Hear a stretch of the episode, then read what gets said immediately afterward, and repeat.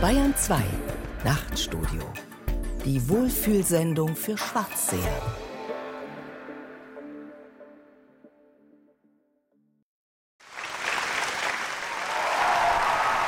Berlin im Mai. Theatertreffen. Schaulaufen der deutschsprachigen Theaterszene. Gezeigt werden die zehn bemerkenswertesten Inszenierungen des Jahres, ausgewählt von einer Kritikerjury. Zur Eröffnung gibt's Tschechows Drei Schwestern in einer radikalen Neufassung des Regisseurs Simon Stone. Der hat Tschechows Untergeher aus dem abgelegenen 19. Jahrhundert ins Hier und Heute gebeamt. Großstadt-Hipster, die am Küchentisch über Trump, Brexit und Flüchtlinge diskutieren, dabei aber vor allem um sich selber kreisen.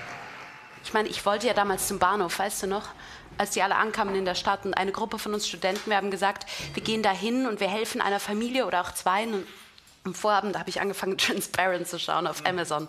Boah, das macht einem echt süchtig, So oder? süchtig. Das ist echt so, nach zwei Folgen kannst du gar nicht anders. Du kannst nicht mehr damit aufhören. Das ist wie mit Wir konnten einfach Pringles oder sowas. Wir haben Und dann alles angeguckt. Habe ich mir das Ganze Ein großartiger Abend, aber irgendwie auch gruselig. Denn beim Zuschauen wird mir wieder mal klar, die da auf der Bühne, das sind auch wir. Labern und labern. Wir verhandeln alle brennenden Themen, aber verändern, verändern tun wir nichts. Und das meine ich auch aufs Theater bezogen. Ist das Nachdenken über Politik mit den Mitteln des Theaters nicht auch so eine Form von folgenlosem Gelaber, das die Welt nicht verbessert? Wie bitte? Die Welt verbessern? Wer bitteschön glaubt denn da noch dran, dass Kunst, das Theater die Welt verbessern kann? Doch nur jemand, der geradezu rührend naiv ist. Vielleicht ist es das auch, naiv. Aber ich will so naiv sein. Wozu sonst Theater machen?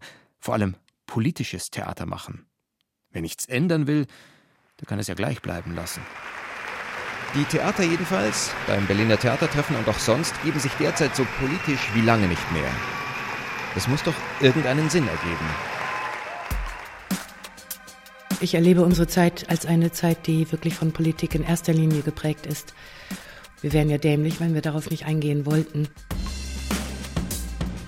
Leider sind die Zeiten so, dass sie dem Theater gerade ständig in die Hände spielen. Also politische Entwicklungen in Europa, in Amerika und global fast, also in Bezug auf Demagogisierung und ähnliches, bieten dem Theater politisch wieder wesentlich mehr Ansatzfläche. Das spielt dem Theater, denke ich, in die Hände. Auf der anderen Seite kann man sagen, es wird natürlich auch vielleicht ein bisschen schwierig mit einem amerikanischen Präsidenten wie Donald Trump. Ich habe nur jetzt gelesen, dass die South Park-Macher sagen, sie können sich damit nicht auseinandersetzen, weil sie nichts machen könnten, was das noch überhöhen würde oder weitertreiben würde. Insofern vielleicht sind auch die Limits des Theaters irgendwann gekommen bei bestimmten politischen Entwicklungen. Ja, es ist schon so, dass die Zeiten eigentlich zunehmend einen dazu zwingen, sich zu politisieren. Jetzt ist die Frage, was man damit macht, mit dieser Politisierung. Also das ist ja erstmal ein Wunsch, den man spürt von Menschen, sich mit bestimmten Themen auseinanderzusetzen. Und ich glaube, was wir im Theater anbieten können, ist einen Raum zu schaffen, in dem diese Auseinandersetzung anders stattfinden kann als in anderen Räumen der Gesellschaft, nämlich auf eine äh, sinnliche Art, vielleicht auch auf eine Art, die nicht sofort verhärtet, die nicht sofort einrastet in Positionen. Das Theater ist aber auch ein Ort der Kunst. Und das ist eben die schöne Freiheit. Wir können ein politisches Thema nehmen und wir können es ausbauen in eine Richtung, die wir gerade richtig und wichtig finden. Und weil unsere Zeit vom Politischen so dominiert ist, sehne ich persönlich mich stark nach einer Sublimierung auf einem noch anderen Niveau. Deswegen liebe ich auch das Theater als einen Ort der Kunst. Ich bin Theaterkritiker.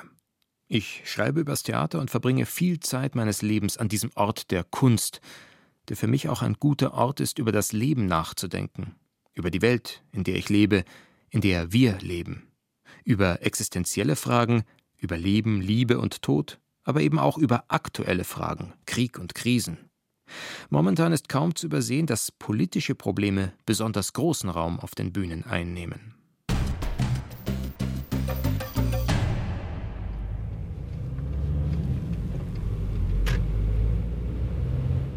Diese Sendung ist ein Erfahrungsbericht. Wie erlebe ich das Theater und seine Macher, wie sie mit dem Politischen auf der Bühne umgehen? Dazu habe ich einige von Ihnen befragt. Diese Sendung ist aber auch eine Selbsterfahrung. Was will ich eigentlich vom Theater?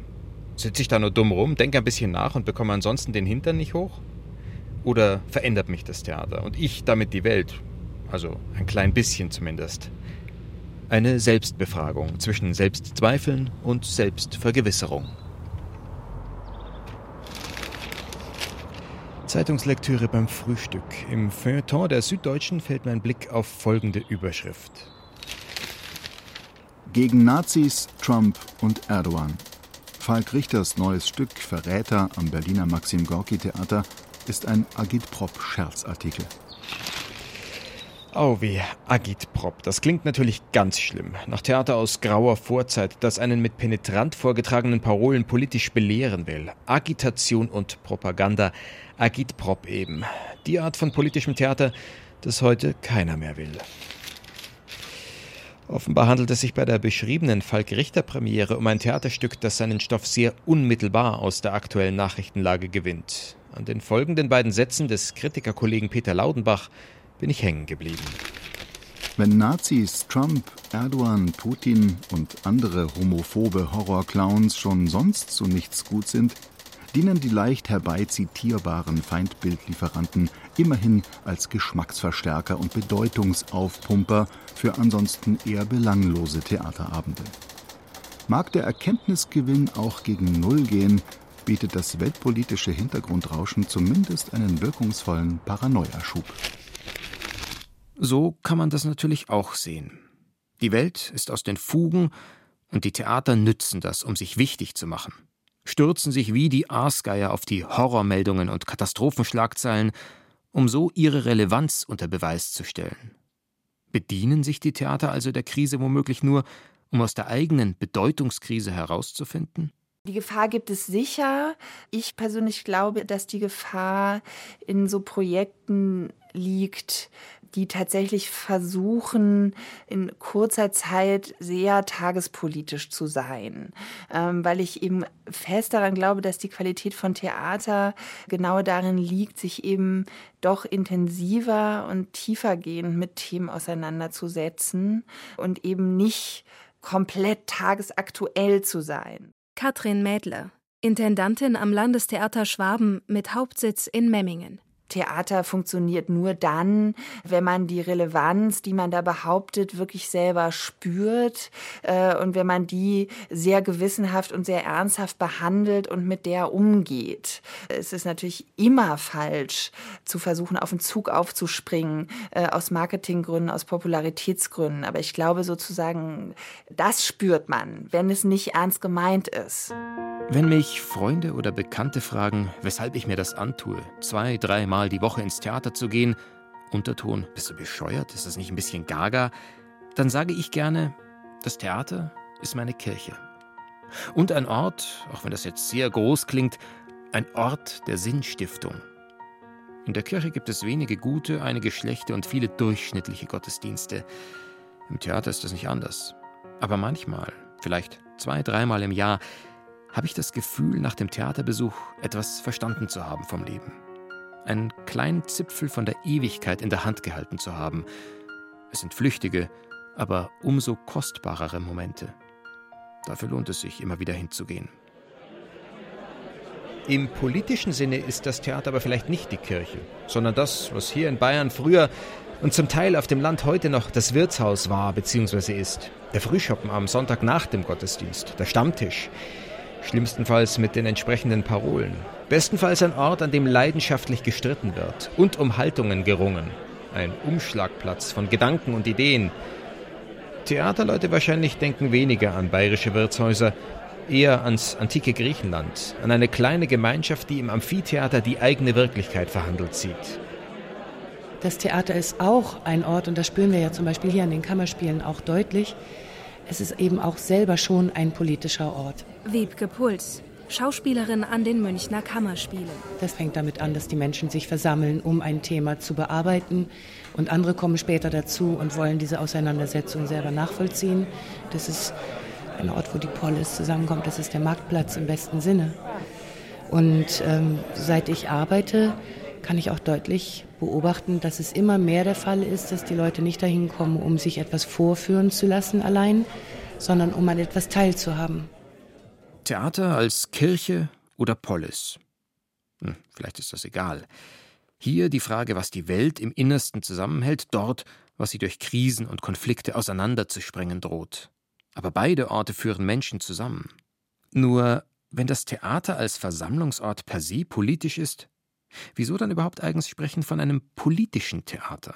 Naheliegend ist natürlich erstmal, dass es ein Theater ist, das sich mit politischen Themen auseinandersetzt. Und da hätte ich schon den Anspruch an Theater, das politisch sein will, dass es äh, konkret auch realpolitische Themen durchaus sind, mit denen man umgeht und nicht nur sehr allgemeinen Fragen von Wahrnehmungsveränderungen und so weiter. Florian Malzacher, Theaterdramaturg und Festivalkurator.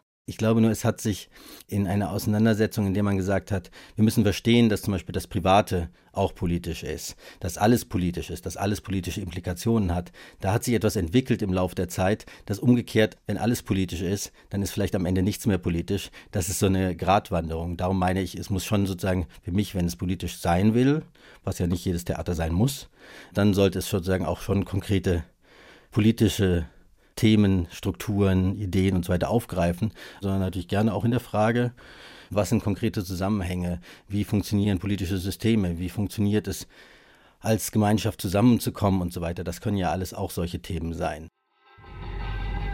So einen politischen Theaterabend, der sich ausgehend von der alltäglichen Nachrichtenlage ins Allgemeingültige vorwagt, besuche ich in Memmingen.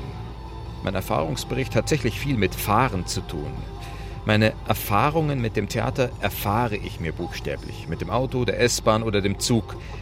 Das Reisen in die Provinz oder in Metropolen zu Premieren und Festivals braucht Zeit, die viel Raum lässt, um nachzudenken über das Theater in politisierten Zeiten. Die Vorstellung heute Abend war Jimuawads Verbrennungen, ein Spielplanrenner an vielen Häusern. Der Autor stammt aus dem Libanon, lebt in Kanada. Als Kind ist er mit der Familie vor dem Bürgerkrieg geflohen. Sein Stück erzählt genau das. Eine Familiengeschichte unter den Vorzeichen des Krieges.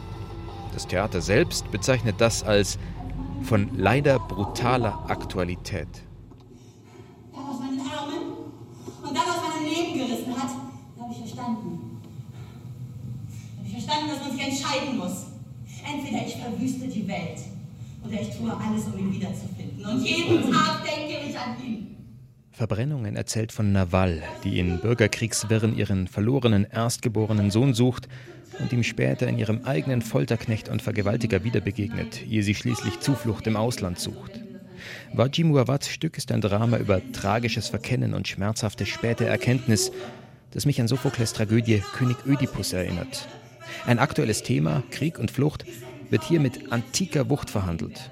Politisches Theater, das nach den Regeln der klassischen Tragödie funktioniert, wie sie Lessing in An- und Auslegung der Poetik des Aristoteles formuliert hat. Für Lessing war es die vordringlichste Aufgabe der Tragödie, Mitleid zu erregen. Der mitleidigste Mensch ist der beste Mensch. Das ist ja eben dieses alte Thema von, also klar, ich kriege ganz viel Elend mit durch die Nachrichten, aber es bleibt unglaublich abstrakt.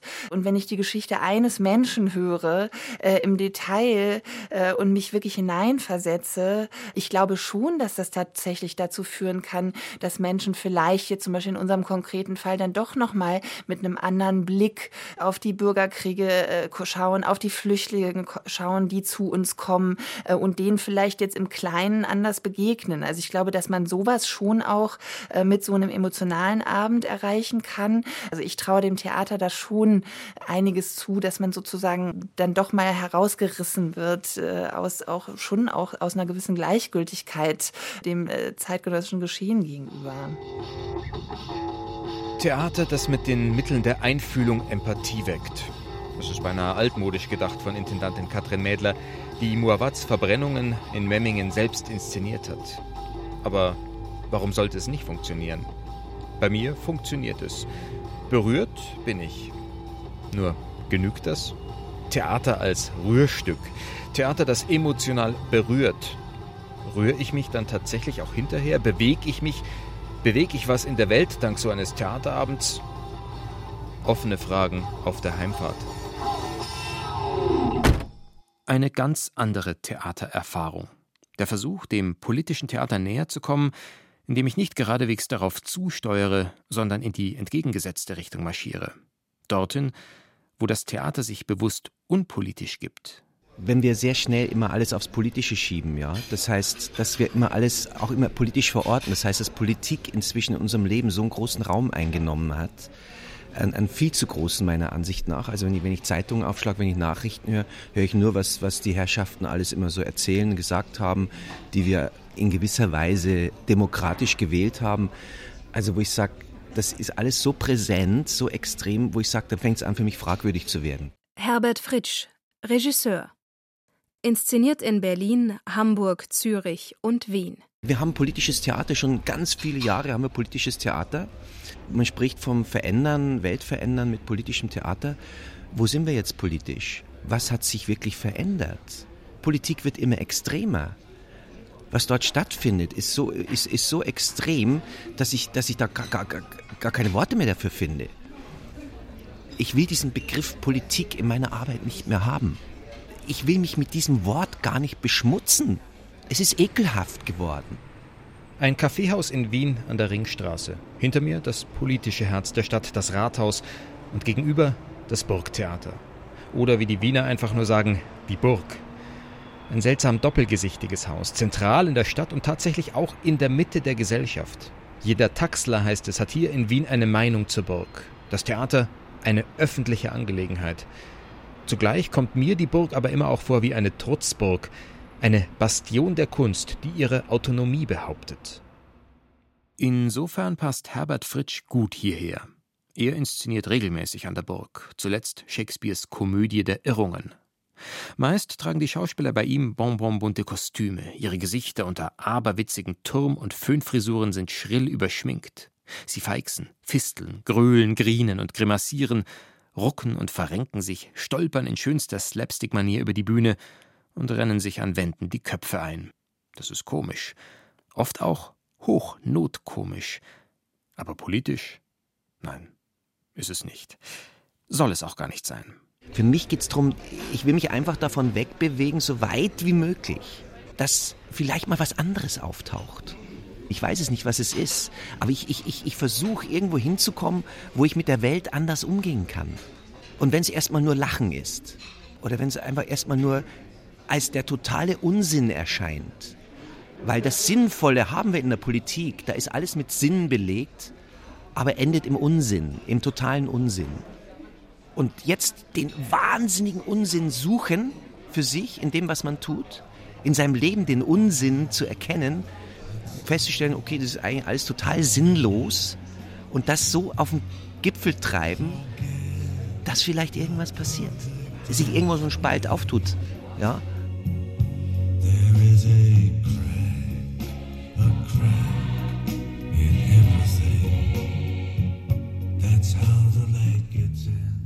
There's a crack in everything, that's how the light gets in, singt Leonard Cohen in Anthem. Herbert Fritsch sucht nicht die Politik, er sucht nach diesem Spalt, durch den das Licht eindringt. Nennen wir es ruhig hochtrabend Enlightenment, das Licht der Erleuchtung, auch wenn die immer nur für einen kurzen Augenblick aufscheint. Bei Fritsch ist die Trutzburg eine Kathedrale und das Theater eine Kirche, nur ohne Predigt, aber sinnstiftend oder zumindest sinnsuchend.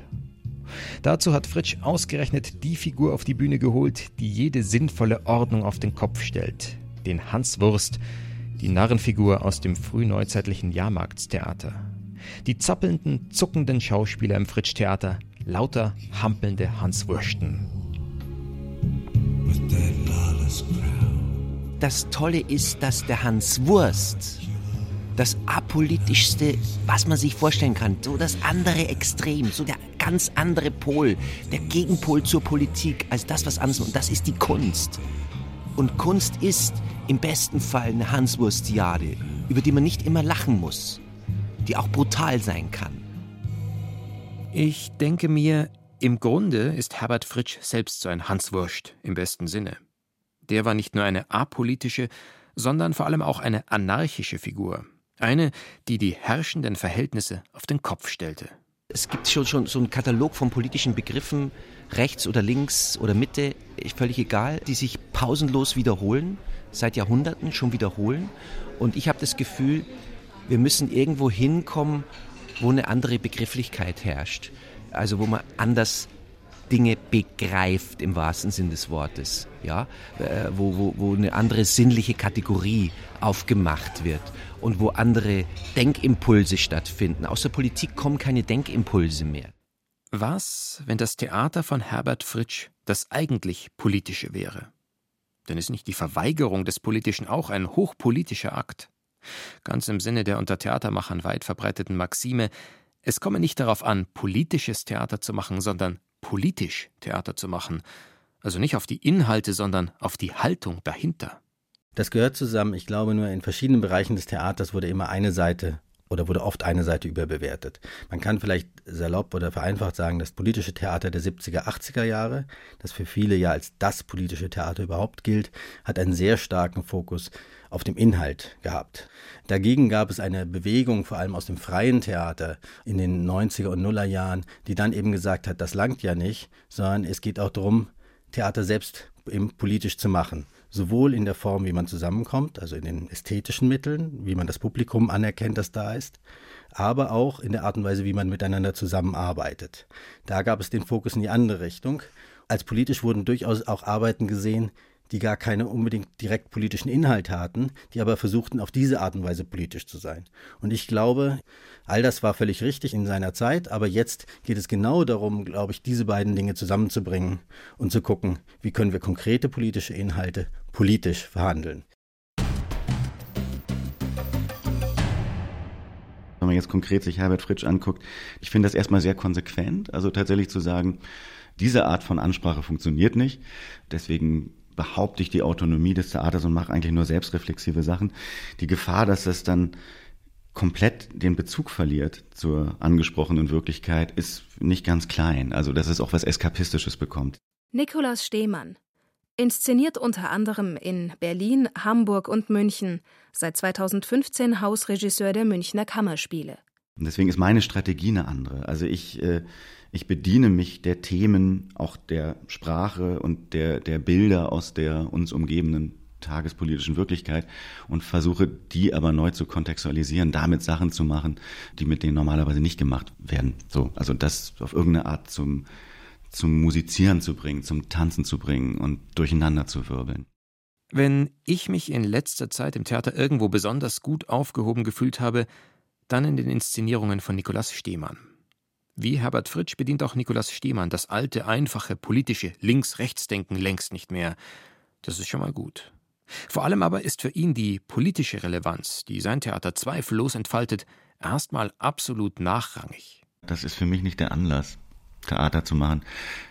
Anlass ist ein viel, viel egoistischerer. Ich kann nicht von einem Allgemeininteresse ausgehen. So, das denkt man vielleicht manchmal, weil ich dann ein Stück mache zur geflohenen Problematik oder ein Stück mache zur Wirtschaftskrise oder jetzt zu Islamismus und Rechtspopulismus. Aber da gehe ich nicht ran und sage, wir müssten ein Stück über Rechtspopulismus machen. Das hilft mir beim Inszenieren gar nicht. Sondern beim Inszenieren hilft mir nur, was geht mich das an, was sind meine Impulse dazu. Also ein sehr, sehr eigentlich egoistisch, fast autistischer Ansatz. Und wenn ich merke, dass das auf so eine Art mit mir selber kommuniziert, dass ich da vorkommen kann, dann kommuniziert das vielleicht auch mit anderen. Bei Stehmann fallen die Frage nach dem eigenen Ich und die Beschäftigung mit Gesellschaft in eins. Das sagt mir zu. Und er beschäftigt sich regelmäßig mit einer Autorin, bei der mir das ganz ähnlich scheint, Elfriede Jelinek. Die schreibt, menschenscheu und mittlerweile extrem zurückgezogen lebend, um sich selber kreisend. Und doch saugt sie dabei die Welt um sich herum auf wie kaum eine andere Dramatikerin. Dabei sind Jelineks Dramen ja eigentlich gar keine Dramen, zumindest nicht im herkömmlichen Sinne. Jelinek schreibt Stücke, die ohne Figuren und Dialoge auskommen. Es sind Fließtexte, Wortkaskaden, Sprachströme, die kanalisiert werden müssen. Wie die Textmassen auf Stimmen oder Spieler verteilt werden, welche szenischen Lösungen sich dabei anbieten, das bleibt der Regie überlassen. Die sollen woanders die Busse und woanders hinfahren. Wo man Nikolaus Stehmann gilt als Jelinek-Spezialist. Zu Recht. Am Hamburger Thalia Theater hat er Jelineks Wirtschaftskomödie Die Kontrakte des Kaufmanns uraufgeführt und ihr Stück Die Schutzbefohlenen über und zum Teil auch mit Geflüchteten. An den Münchner Kammerspielen inszenierte er Jelineks Wut, ebenfalls als Uraufführung. Ein Stück, in dem sich die Dramatikerin mit den zornigen Hasstiraden von Pegida ebenso wie mit dem Wüten islamistischer Terroristen befasst keinen Zweifel. Man hätte auch keine Zeit mehr dafür. Gezweifelt wird vorher, wenn überhaupt. Danach ist es zu spät. Das Stück ist ein vielstimmiger Chor, in dem Jelinek Wutbürger und Wahnsinnstäter zu Wort kommen lässt, ohne ihnen selbiges im Munde herumzudrehen. Vielmehr nimmt sie ihnen das Wort aus dem Mund heraus, um es durch den Jelinekschen Sprachwolf zu drehen. Ein Drehen und Wenden ist das, das die wütenden Worte von allen Seiten betrachtet, bis ihre ganze Entsetzlichkeit und Erbärmlichkeit sichtbar wird. Das verblüfft mich immer wieder bei Jelinek. Wie sie ihren Stoff unmittelbar aus der Aktualität entnimmt und doch etwas ganz und gar Schillerndes damit schafft. Politisches Theater, das mich weder mit der schlichten Doppelung der Realität langweilt, noch mit unzweideutigen Meinungen bevormundet. Jedenfalls nicht, wenn ein Regisseur wie Nikolaus Stehmann Jelinek inszeniert. Warum sind wir keine Nationalsozialisten? Naja, irgendwie sind wir es schon. Also, das kann man heute schon wieder sein. Man kann sich ja an das halten, was war. Unseren Eltern und Großeltern wurde großes Unrecht getan. Sie waren Helden, keine Verbrecher mit Meinungen ist das ja immer so eine Sache. Die hat man relativ schnell und die hat man auch relativ schnell gepostet und schnell formuliert. Es ist ja immer die Frage, wie viel von der Wirklichkeit dessen, der diese Meinung äußert, blendet man mit ein. Also jetzt konkret von meiner Wirklichkeit. Und da kommt man relativ schnell in sehr, sehr große Dilemmata. Also ich kann gegen dieses und jenes sein. Und auf der anderen Seite befinde ich mich innerhalb des Problems und nicht außerhalb. Und äh, letztendlich bin ich Teil des Problems und ich schaffe das auch nicht, auf eine Art zu leben, die mich nicht Teil dieses Problems sein lässt. Nehmen wir mal an, wir machen ein Stück über, äh, über Klimawandel, über ökologische Katastrophe. Die Scheinwerfer, die wir dafür brauchen, produzieren äh, ganz schön viel CO2-Ausstoß. Und in dieser Paradoxie ist man die ganze Zeit drin. Und in der sind auch die Zuschauer drin, in der sind auch die Leute drin, die ihre Meinung mal eben schnell übers Internet posten. Und das kann man im Theater mit einblenden. Und damit fängt ja eigentlich politische Auseinandersetzung überhaupt erst an, dass man sagt, wo stehe ich denn in dem Moment, wo ich diese Meinung habe? Wo stehe ich? Und inwieweit bin ich viel eher Teil des Problems als derjenige, der die Lösung hat? Das sind zentrale Fragen, die Nikolaus Stehmann in seinen Arbeiten zuallererst sich selbst stellt, um sie dann an uns Zuschauer weiterzureichen. Bei ihm fühle ich mich nicht bevormundet, wohl aber behelligt, auf die eigenen Widersprüche gestoßen und mit den eigenen Unsicherheiten konfrontiert. Ihr Kapital lebt weiter, es lebt ewig, es lebt über ihren Tod hinaus. Und zwar lebt es in unserer Gesellschaft, die die Gesellschaft aller ist. Sie waren nur sein Gastwirt.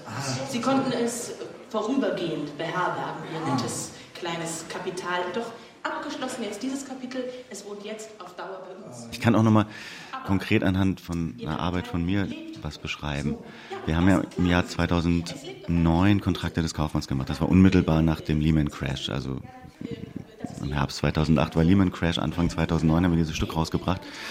Und da konnte man das sehr konkret erleben, dass man merkte, wir haben dann Ort und einen Raum geschaffen, in den Menschen eintreten konnten mit ihren Fragen, die sie hatten, mit ihrer Wut, die sie hatten, mit ihrer Ratlosigkeit. Das funktionierte nicht darüber, dass wir Antworten gegeben haben. Dass wir oder auch Elfriede Jelinek gesagt hätten, so und so funktioniert Wirtschaft, äh, so und so würde Marx das sehen und so und so sollte es organisiert werden, sondern dass man tatsächlich ein Feld äh, wie jetzt Theater an dem bislang nicht wirklich explizit über Wirtschaft geredet wurde und über Wirtschaftspolitik geöffnet hat für dieses Thema. Und wir eigentlich unsere Ratlosigkeit geöffnet und geteilt haben. Da habe ich konkret das erlebt. Also da sind Leute reingegangen, ähm, weil sie woanders keinen Ort gefunden haben für diese Fragen. Und wenn sowas gelingt, dann ist das, glaube ich, sehr, sehr viel. Und dann ist das tatsächlich auch was, was eine Diskussion ermöglicht und einen Diskurs ermöglicht, der öffentlich ist, der im öffentlichen Raum stattfindet und der woanders nicht stattfindet und auf diese Art auch nicht stattfindet. Das hat mir in dem Sinne von, vom Feld Politik, Theater ziemlich viel geöffnet.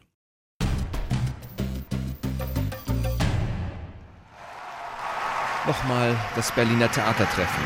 Zum Abschluss gibt es ein Stück der jungen Dramatikerin Olga Bach, Die Vernichtung, Regie Ersan Montag. Völlig andere Ästhetik, aber ähnliches Thema wie in Simon Stones Theatertreffen Eröffnung mit drei Schwestern. Großstadthipster reden über die Welt, sind aber vor allem nur an sich selbst interessiert. Olga Bach und Ersan Montag sind Ende 20, wie die Protagonisten des Stücks. Und offenbar meinen sie sich auch ein bisschen selbst mit diesem Stück. Im Berliner Tagesspiegel lese ich ein Interview mit Ersan Montag, in dem er erklärt, das war unsere größte Erkenntnis, dass man sich eigentlich nur noch aus einem narzisstischen Impuls mit der Welt und ihren Konflikten beschäftigt. Es geht ja nicht mehr um eine Sache selbst, sondern nur noch darum, dass ich zu ihr eine Haltung habe. Das ist genau wie beim Theater. Alle behaupten immer, es würde um wahnsinnig viel gehen. Aber wenn Sie ganz ehrlich sind, geht es vor allem darum, gute Kritiken zu bekommen. Ich gehe jetzt von einem Projekt zum anderen und mache Kunst. Das will man ja als Künstler.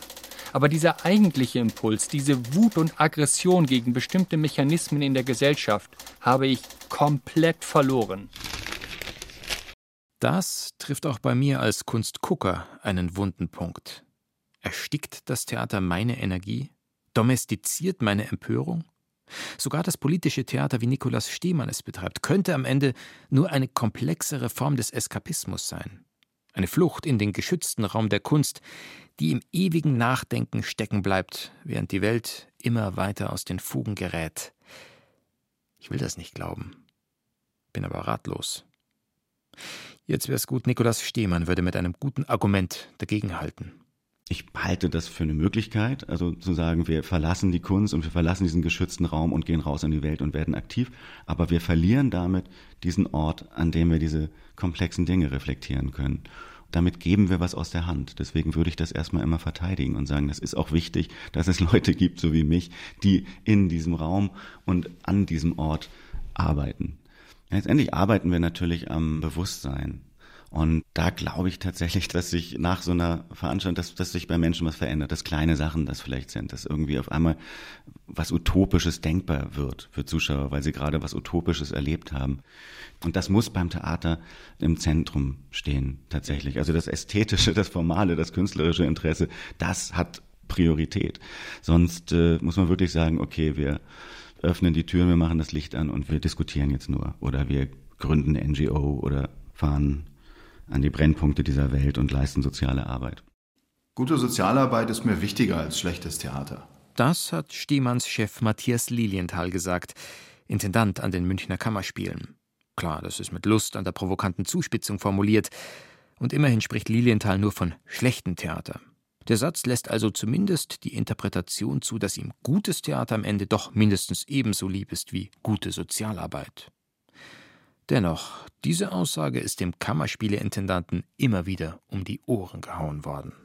Naja, wir haben hier zum Beispiel an den Kammerspielen Formate, die werden schlichtweg nicht als Kunst anerkannt vom Publikum oder von der Kritik, weil auch nicht sofort sichtbar ist, was daran so künstlerisch sein soll. Wiebke Puls, Ensemblemitglied der Münchner Kammerspiele. Die Tatsache, dass es an einem Ort der Kunst stattfindet, das ist der Link. Dass das nicht gutiert wird als künstlerischer Akt, ist was anderes. Die Münchner Kammerspiele laden zum Beispiel regelmäßig ins Welcome Café ein, um so Begegnungen zwischen Einheimischen und Geflüchteten zu stiften. Bei einer Tasse Tee oder einer Runde Uno? Lese ich auf der Homepage der Kammerspiele. Und bei einem Kulturprogramm. Offen gestanden, selbst dort war ich noch nie. Warum eigentlich nicht? Wahrscheinlich, weil ich mir von den Münchner Kammerspielen gutes Theater erhoffe. Und das Welcome Café leistet wohl doch eher gute Sozialarbeit. Ich erinnere mich daran, dass wir eine Lesung hatten, die vom Ansatz als Gesinnungstat genau richtig war. Da werden ja auch Dinge gezeigt und ausprobiert, zum Beispiel auch mit Geflohenen. Und trotzdem gab es auch für mich da verschiedene Widerhaken, die mich dann am Ende mit dem Gefühl da gelassen haben, gut, das war ein, nicht nur ein solidarischer Akt, sondern es war auch ein gemeinsamer Akt. Aber es war kein hoher künstlerischer Akt. Und diesen Abstrich musste ich da machen und mir auch eingestehen, sonst wäre ich mir doof vorgekommen. Das, als, äh, das, das war nicht auf der Höhe der Kunst, die wir sonst machen. Aber die Priorität war da eben anders gesetzt. Und wenn das Theater ein Ort ist, äh, das manchmal eher wie ein Gemeindesaal daherkommt, äh, statt als eine künstlerische Stätte, dann ist das auch legitim. Legitim und wahrscheinlich auch notwendig. Klar, da wo das Theater gesellschaftlich aktiv wird, läuft es Gefahr, seinen Kunstanspruch aus den Augen zu verlieren. Ich denke mir aber, manchmal muss das so sein, dass das Theater zwischendurch auch immer wieder mal aus der Kunst heraustritt, um so möglichst viele Menschen hereinzuholen. Auch die, die bisher nicht selbstverständlich da waren. Wenn die Theater Orte sein wollen, die sich eine Gesellschaft leistet, um über sich selbst nachzudenken, muss sich diese Gesellschaft auch in ihrer Gesamtheit dort repräsentiert sehen. Also nicht nur die überwiegend weiße, bildungsbürgerliche Stammklientel der Theater, zu der auch ich zähle, sondern eben Migranten, Flüchtlinge, Einwanderer und deren Kinder, die längst in Deutschland, aber halt viel zu selten im Theater heimisch sind. Beispielsweise fände ich es sehr begrüßenswert, wenn ein Ensemble einen demografischen Schnitt darstellen würde. Wir können nicht rumjammern und sagen, ach, wir haben aber gar nicht so viel gut ausgebildete, farbige Schauspieler. Die Leute mit Migrationshintergrund in Deutschland, die sind ja leider nicht so gut ausgebildet. Das ist genau der Punkt, äh, wo mir dann immer sehr bewusst wird, dass die Politik einfach noch unheimlich hinterherhinkt. Und trotzdem finde ich den Wunsch, das schon vor der Zeit umzusetzen, unheimlich gut. Was diesen demografischen Schnitt angeht, spielt das Berliner Maxim Gorki Theater eine Vorreiterrolle. Auf dem Weg nach Berlin zu einer Premiere am Gorki fällt am Bahnhof mein Blick auf ein orangefarbenes Plakat des Hilfswerks Brot für die Welt. Zu lesen steht da: Manche lassen ihr ganzes Leben zurück, um es zu behalten. Mehr als diese großformatige Botschaft beschäftigt mich ein kleiner Hinweis links unten in der Ecke. Mitglied der ACT Alliance. Dass das englische Verb to act mindestens zwei Bedeutungen hat, das habe ich zwar schon vorher gewusst, aber noch nie war mir das so bewusst wie in dem Moment, als ich das Plakat studiere. Theaterspielen und Handeln sind im Englischen ein und dasselbe. Im Wort to act fallen Kunst und Aktion sozusagen in eins. Natürlich sind sie deshalb nicht zwingend eins. Aber am Berliner Gorki-Theater, denke ich mir, kommen Theaterspielen und gesellschaftliches Handeln tatsächlich zueinander. Hier stehen Menschen unterschiedlichster Herkunft gemeinsam auf der Bühne. Menschen, deren Familien scheinbar schon immer in Deutschland gelebt haben, vor allem aber auch Menschen, deren Eltern oder Großeltern als Migranten hierher gekommen sind.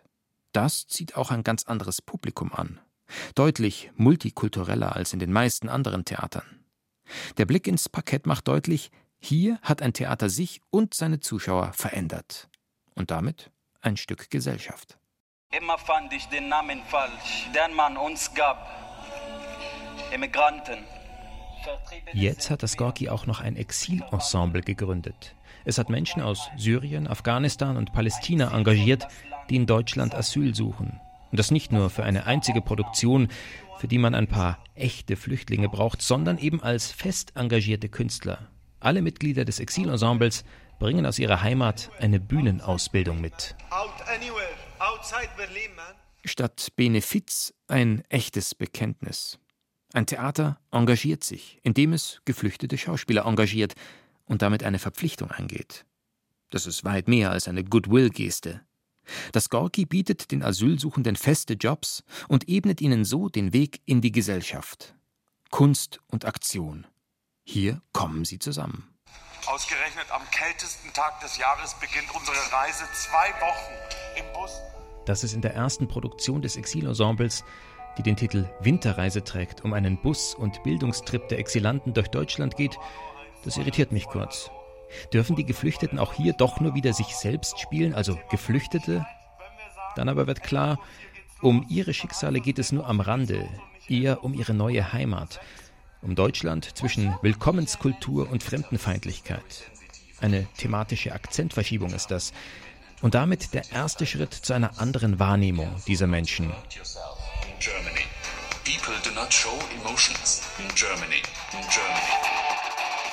Was mir erst beim zweiten Nachdenken über diesen Theaterabend auffällt, dann aber umso bemerkenswerter erscheint, inszeniert hat ihn die israelische Theatermacherin Yael Ronen. Eine jüdische Regisseurin hat hier mit einem überwiegend muslimischen Ensemble gearbeitet. That for itself is a bet and it takes courage working with an Israeli director, for example. Das ist an sich schon ein Wagnis für die Schauspieler, mit mir als Regisseurin aus Israel zusammenzuarbeiten. Und umgekehrt erkenne ich meine eigene Konditionierung als Israeli, wenn ich die palästinensischen Kollegen reden höre. Ich spüre, welches Brainwashing ich selbst über die Jahre erlebt habe und erkenne, inwiefern ich selber Teil des Problems bin. We understand also our part of our involvement and responsibility in it. Auch darin wird das Theater also ganz konkret wirksam. Es führt Menschen, in diesem Falle Menschen mit sehr unterschiedlichen Erlebnissen und Erfahrungen, zusammen. Und es kann diese Begegnung dann auf der Bühne sichtbar machen, womit das, was in der kleinen Gruppe der Kunstschaffenden passiert ist, größere Kreise zieht. I don't fool myself that doing political theater is activism. Ich lüge mir nicht in die eigene Tasche, indem ich Theater machen mit Aktivismus verwechsle. Das Theater ist ein Stimulator. Meine Hoffnung ist, dass es einen Prozess in Gang bringt und die Leute anregt, die besser wissen als ich, wo sie ansetzen können.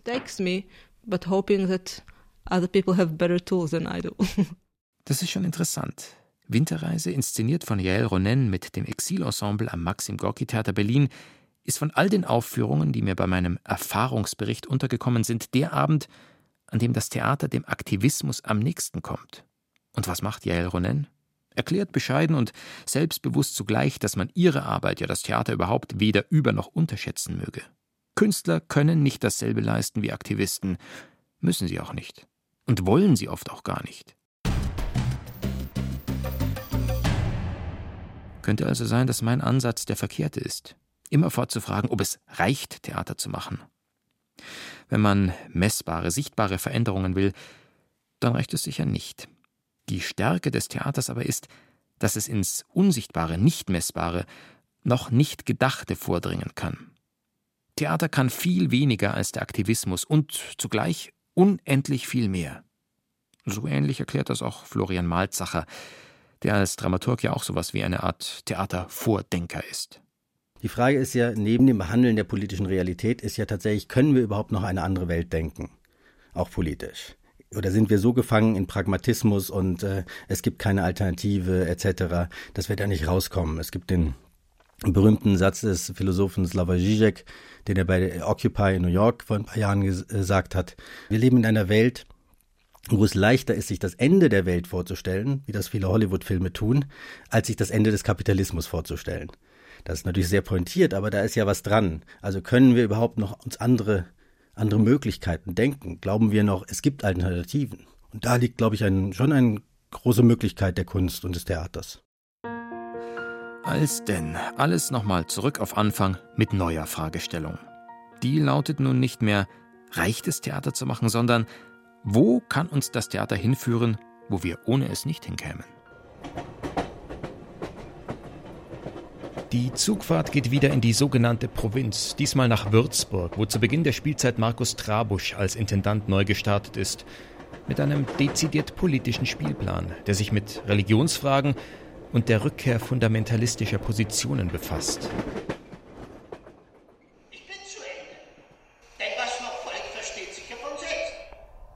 Trabusch selbst hat Nathan der Weise inszeniert. Lessings Plädoyer für religiöse Toleranz. Der Klassiker hat gerade wieder Hochkonjunktur an deutschen Theatern.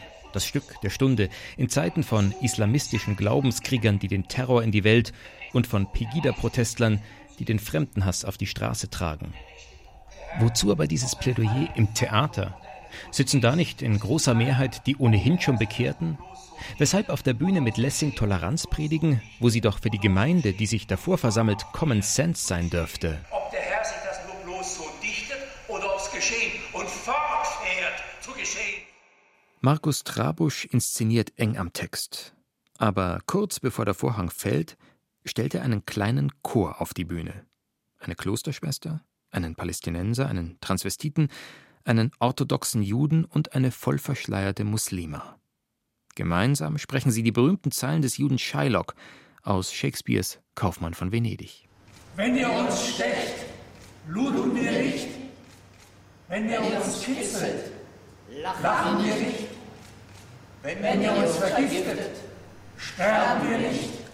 Ich habe nicht damit gerechnet, dass die Pegida jetzt kommt und sich Nathan ansieht. Das heißt, ich bin davon ausgegangen, dass es sozusagen Menschen gibt, die sich nochmal vergegenwärtigen wollen, wie ging eigentlich diese Geschichte da mit diesem Nathan und was meint der da eigentlich mit, weil ich das Stück ja einfach sehr ernsthaft versucht habe zu erzählen und am Schluss einfach gesagt habe, na dann drehen wir den Spieß mal um. Stellen wir mal eine Burka auf die Bühne, äh, eine Nonne, ein Palästinenser und das hat unglaubliche Zuschriften provoziert. Dass die Toleranz zum Beispiel da aufhöre, wo die Vollverschleierung beginne. Markus Trabusch macht mit dem Nathan die Probe aufs Exempel. Wie ernst ist es uns wirklich mit der Toleranz, die wir für eine Selbstverständlichkeit halten? Das ernüchternde Ergebnis dieser Probe Lessings Toleranzideal scheint nach wie vor eine uneingelöste Utopie. Mit einem einfachen Kniff stiftet Markus Trabusch das Publikum an, über vermeintlich Selbstverständliches neu nachzudenken, die eigene Position zu überdenken. Theater als Stimulator, wie Yael Ronen erklärt hat, als Stimulator. Markus Trabusch sagt, so hat gutes Theater immer schon funktioniert, und er schlägt den Bogen zurück an den Anfang des Theaters. Ihr selbsternannten Verteidiger des Abendlandes aufgemerkt, im ältesten überlieferten Drama der Welt, in Die Perser des griechischen Dichters Aeschylos, geht es um Folgendes. Da haben die Athener gerade einen Krieg mit Haaresbreite überstanden gegen eine Großmacht die sich dann aus unerfindlichen Gründen verzogen hat.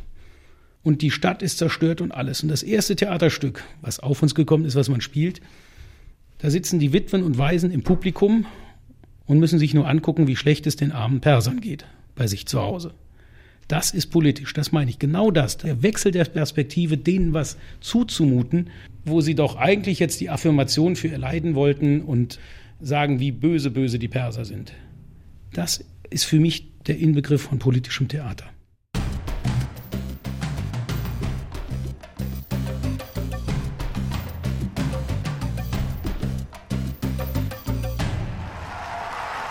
Ein letztes Mal nach Berlin. Am Eröffnungsabend des Theatertreffens spricht unter anderem Kulturstaatsministerin Monika Grütters. Bemerkenswert für mich an ihrer Eröffnungsrede, wie viel Macht hier eine Politikerin dem politischen Theater bescheinigt. Künstlerische Vielfalt, wie wir sie beim Theatertreffen erleben, ist immer stärker als populistische Einfalt. Ob in Deutschland, Europa oder jenseits des Atlantiks, nicht umsonst fürchten all jene, die ihre Macht auf diffuse Ängste und niedere Instinkte bauen, die gewaltigen Kräfte der Kunst. Die Fähigkeit der Kunst zu berühren, ihre Kraft, Schweigen und Tabus zu brechen, ihr Vermögen, die Sehnsucht nach einem anderen Leben, nach einer besseren Welt zu wecken, ihren Ehrgeiz nicht Rädchen, sondern Sand im Getriebe der Politik zu sein. Und dann erzählt Grütters aus ihrem Erfahrungsbericht mit dem Theater und mit der sogenannten Provinz. Ich war in Memmingen und Würzburg. Monika Grütters jüngste Theaterreise führte durch Thüringen, Sachsen, Sachsen-Anhalt und Brandenburg. Tief beeindruckt, erzählt sie, war sie von der Haltung, die die Bühnen dort zeigen. Wo eine lautstark pöbelnde Minderheit die schweigende Mehrheit mit ihrer Fremdenfeindlichkeit beschämt, wo zwischen verhärteten Fronten Sprachlosigkeit herrscht, können Theater als Stätten öffentlicher Verhandlung von Konflikten und gesellschaftlicher Selbstreflexion zur Verständigung beitragen und demokratischen Werten jenseits argumentativer Auseinandersetzung Gehör verschaffen. Man ist ja immer skeptisch, wenn Politiker Reden auf Theaterfestivals halten. Geht mir zumindest so. Denn natürlich müssen sie das Theater stark reden, um als Kulturpolitiker bei den Kulturschaffenden zu punkten. Doch ganz gleich, ob kalkulierte Bemerkung oder klares Bekenntnis, dass die Theater Haltung zeigen, wie Frau Grütters es erlebt hat, das würde ich unbedingt so bestätigen. In den meisten deutschen Städten stehen die Theater im Zentrum.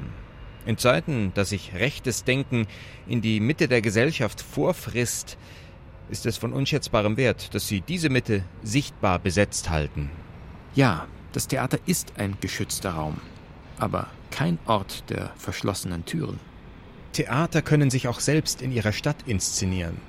Bei meinem Besuch in Würzburg begegnen mir auf Schritt und Tritt Plakate, die unübersehbar zur politischen Auseinandersetzung an diesem Haus einladen. Ich erlebe eine Stadt, die großzügig mit Theaterfahnen ausgeflaggt ist. Ein Theater zeigt Flagge. Die Haltung wird aber auch schon an der Spielplangestaltung ablesbar. Katrin Mädler, Intendantin am Landestheater Schwaben, glaubt an die Signalwirkung von Spielplänen, die zeigen, hier stehen wir. So wirkt das Theater auch weit über einzelne Inszenierungen hinaus in die Gesellschaft hinein. Es ist wichtig, sich darüber immer wieder bewusst zu sein, dass eben so ein Spielplan als Ganzes natürlich auch ein Statement ist. Das sind die Themen, die wir wichtig finden. Das sind die Themen, für die wir stehen wollen. Das ist irgendwie die demokratische Gesellschaft, die wir immer wieder versuchen wollen zu bereichern und zu leben. Ähm, so und ich glaube genau, das geht über ein einzelnes Theateramt absolut hinaus. So, das ist ein Gesamtverständnis, was ich, finde ich, immer wieder kommunizieren muss. Über ein Gesamtkonzept, über einen Gesamtspielplan dann auch wiederum. Die Zahlen verblüffen mich immer wieder. Allein rund 140 Stadt-, Staats- und Landestheater gibt es in ganz Deutschland, dazu etliche freie Bühnen. Immerhin 27 Millionen Bundesbürger besuchen gelegentlich eine Vorstellung. Zweieinhalb Millionen gehen regelmäßig ins Theater. Und sie bilden so eine Gemeinschaft, die sich über Differenz und Diversität definiert die Widerspruch aushält, statt zu vereinfachenden Parolen zu greifen. Ich hänge dieser Gemeinschaft an. Und noch immer denke ich, wenn wir auch keine Parolen haben, vielleicht müssten wir trotzdem raus, um den gröhlenden Schreihälsen zu antworten, statt uns im Theater mit Fragen und Zweifeln abzuplagen. Wir müssten sie übertönen. Die Straße nicht den Falschen zu überlassen, ist sicher ein Weg. Theater und Aktivismus schließen sich nicht aus. In vielen Protestbewegungen der jüngeren Vergangenheit waren Künstler mit vorne dabei.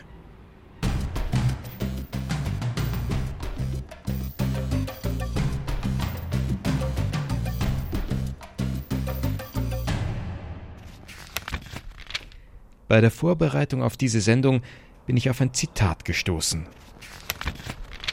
Kunst ist nicht ein Spiegel, den man der Wirklichkeit vorhält, sondern ein Hammer, mit dem man sie gestaltet. Spiegel oder Hammer? Reflexion oder Aktion? Die Frage wird mich weiter umtreiben. Sie stellt sich aber nicht nur mir als leidenschaftlichem Zuschauer, sie wird auch die Theatermacher weiter beschäftigen. Also, Spiegel oder Hammer? Hammer.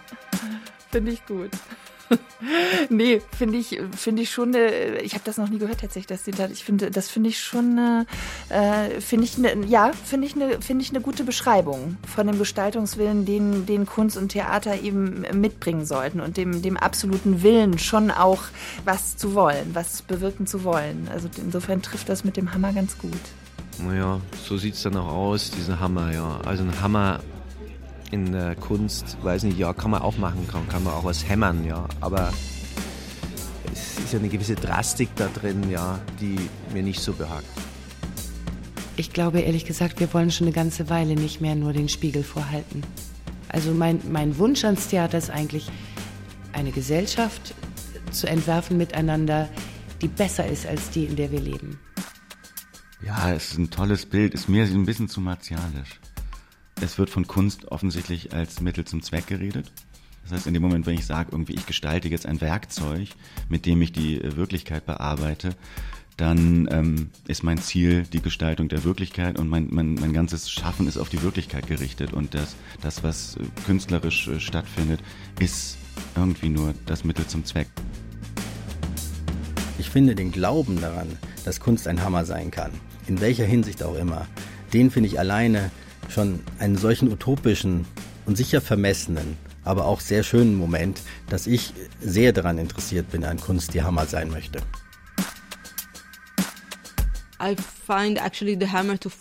Wenn man mit dem Hammer draufhaut, müsste man auch eine klare Vorstellung davon haben, wie genau die Gesellschaft am Ende aussehen soll, die man damit formen will. Ich habe aber keine Antworten.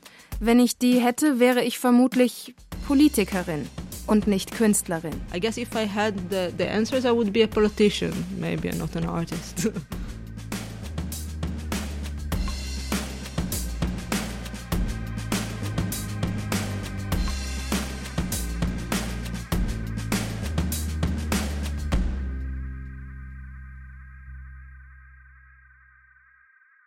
Die Zeit ist aus den Fugen. Das Theater zwischen Reflexion und Aktivismus von Christoph Leibold.